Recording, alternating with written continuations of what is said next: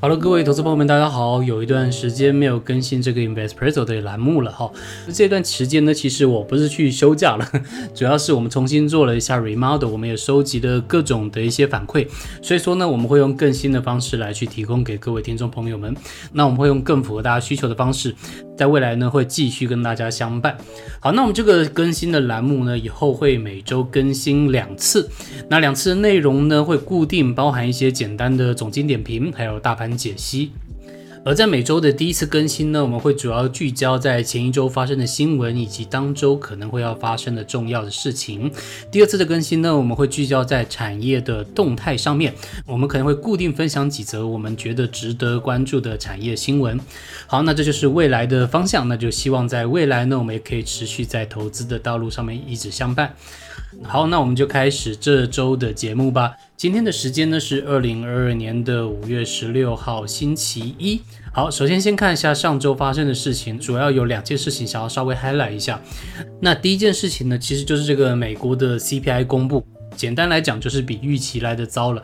各位看到左上角这一张图，基本上这个就是美国的 CPI 了。那其实呢，在上周公布了这个美国上个月就是四月的这个消费者物价指数 CPI，当时市场的预计呢是八点一个 percent，但最后面开盘开出来哈，诶是八点三个 percent。那各位会想说，诶其实看这个头部诶好像是往下回落的。诶其实没错，当天的这个大多的投资人们也是这么想的。所以其实，在开盘开出来之后，虽然一度跳。水，但之后呢？哎，立刻就拉起来了。但是真正的转折点出现在什么呢？来，出现在左下角这一张图，就是 Fed 的官员，他在当天的凌晨十二点的时候就发表了一些言论。他们说，认为在通膨问题完全解决之前呢，他不会排除哎升息三码的可能性。这样子呢，就直接让整个投资市场炸锅了。基本上当天呢，就直接开始大大大重挫，可以说整个投资人的恐慌情绪是蛮严重的，基本上完全被点燃了。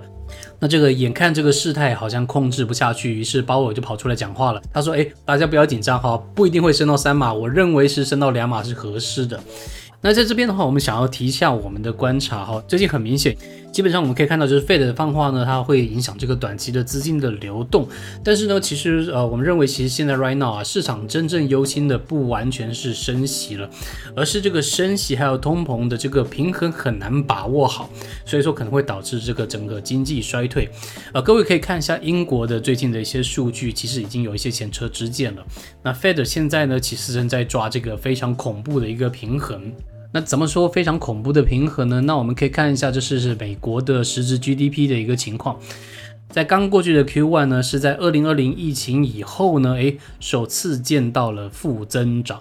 所以我们可以换位思考一下，在鲍尔的立场来讲哈，其实也是蛮纠结的，因为一来呢，他的确要把这个资金收回来，让这个通膨来稍微和缓一些些。二来呢，他其实也不希望收的太快，因为一旦收的太快，这个整个经济开始大衰退的话，哇，那可能就事情更大条了。所以说，与其呢关心这个升级嘛，我们更可能要关注的是接下来经济可能会往哪个方向走。OK，好，这是第一个新闻，跟各位报告一下。好，再来我们聊到第二个新闻，就是粮食危机恶化了。基本上呢，现在这个全球的这个小麦市场啊，也面临了蛮大的一个威胁。主要的来源有几个，第一个是乌俄战争，这个我们之前有谈过，就不再做赘述了。另外，第二个是因为极端气候，所以说导致这个粮产呢慢慢的往下降。各位要知道，这个粮食呢基本上是终端的这个消费。那如果说这个价格没控好的话呢，一定会让通膨越来越严重。那其实呢，我们可以看到印度基本上已经发生了这样的情况了，因为印度呢在这个粮食通膨非常大的压力之下啊，他们现在的通膨指数已经破表了。所以说印度呢在刚刚过去的这个周末，他就宣布禁止小麦的出口，而且立刻的生效。各位可以看到。印度呢是全球第三大的这个小麦出口国，如果说它又禁止出口的话呢，那一定会让整个这个小麦的价格会继续的往上攀升。好，我们可以看一下现在小麦的一个价格，各位看到基本上在这一天之后呢，诶，突然就来一个跳空大涨，已经涨到这个乌俄战争恐慌的一个算是中间的一个高点了吧。不过其实呢，你说意外呢，也不会多意外。如果各位之前有看我们这个农粮概念股在涨什么的话呢，应该可以很清楚的知道哈，就基本上这个是从上游涨到下的。之前呢，肥料已经开始涨了，那其实涨到小麦也就是时间的问题罢了。好，那关于这件事情，我们的观点是什么呢？呃，我们的观点是这个样子。其实呢，除了这个通膨的恐慌越来越严重以外，哈，如果粮食保护主义呢继续的扩张或者说兴起的话，会让各国会陆陆续续来开始自扫门前雪，对于贸易的复苏可能会是一个大挑战。好，这是我们觉得上周可以分享两个新闻。好，再来看一下我们这周可以注意一些哪些新闻。好，这是由聚亨网整理的本周的要闻。那在当中的话，我们帮您总结为四个重点。呃，当中三个呢，基本上是在上面有说的。第四个呢，是上面没有谈到的。第一个呢，是 Fed 主席的鲍文呢，在礼拜三的时候呢，他会发表一些谈话。那因为基本上呢，他是 Fed 最大咖的那一位啊，那所以说他发表的谈话一定会是非常的重要。那我觉得我们不用特别的紧密盯，但是各位要知道这件事情可能会是本周的一个大事。好，这是第一个。另外第二个呢，就是美国的零售商的财报，还有 零售的。年增率也会在这礼拜陆陆续续公布，那主要呢会在礼拜二的时候公布零售的年增率以及月增率，以及同时呢在沃尔玛还有加德宝这些比较大的零售巨头也会公布一下他们的零售的财报。那基本上呢这个终端的消费呢直接的跟这个经济的成长率做一个蛮大的挂钩，所以我们建议投资人们可以稍微关注一下。好，这是第二件事情。另外第三件事情的话呢就是关于欧元区的 GDP 跟 CPI，基本上现在除了美国正在升息以外呢，欧元区现在也有正在考虑，可能要做类似的一个举动，所以说本周欧元区公布的 CPI 以及 GDP 也会直接的影响到欧元区的升息的动态。好，这里是我们可以注意的第三个事情。最后一个事情，现在目前没有在上面特别提到的，就是上海解封。那上海政府呢宣布十六号，也就是今天。开始分阶段的复商复市，这看起来好像是这个等了两个月之后终于开始解封，哎，但是目前呢，其实感觉哈，股市反应还是相对比较冷淡的。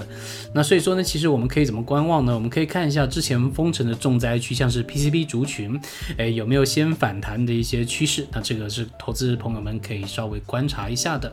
好，那在结束之前，我们来看一下最近的大盘，在上周这个美股疯狂血洗之后呢，台股留了一个非常长。的一个这个黑 K，哎，但是隔天呢，哎，好像有一些些好消息，就是 Fed 主席鲍尔出来讲话了，所以说又收了一个长红 K，呃，但基本上呢还是没有攻克这个头部，哎，但是这个头部呢在今天算是攻克了吧。今天的收盘价呢是在一五九零一，哎，一度冲到了万六，但是后来又被卖下来了。虽然目前呢是有成功站上黄色的这条五日线，但这个线呢看起来还是遇到了一些压力，所以说收了一个黑色的十字线。而今天的量呢也算是一般般吧，还没有到很多，也没有到很少，是在两千三百八十九亿。所以算是一个蛮普通的一个量能，而三大法人买卖超部分呢，基本上还是以卖超为主。三大法人目前的话是卖超十六点二七亿元。好，接着看一下硅买指数 OTC，基本上呢，诶，也是往上收上涨的一个格局。它曾经一度想要挑战这个蓝色的这条十日线，但是呢，感觉诶，上面还是压力重重，所以说最后面收了一个不是那么好看的一个倒梯线。而量能的部分呢，也是普通，诶，差不多是在六百亿上下，并没有明显的一个增温。好，再来看一下台币的部分，今天呢，哎，终于升值了哈，升值的幅度呢是零点零一元，收在二十九点八元。基本上呢，整个台币呢还是沿着这个五日线以及十日线往上的走。台币的部分呢，跟反弹的量能也是蛮有相关的。那我们建议投资朋友们也可以继续的观察一下。好，那这就是我们今天所有的节目了。如果您对我们的节目有兴趣的话，欢迎帮我们点赞、留言、分享。那么在本周呢，还会更新另外一次节目。那我们会跟各位聊的呢是产业的部分。那我们期待在本周再跟大家再相见喽。好，那就先这个样子了。祝大家有一个愉快的一周，拜拜。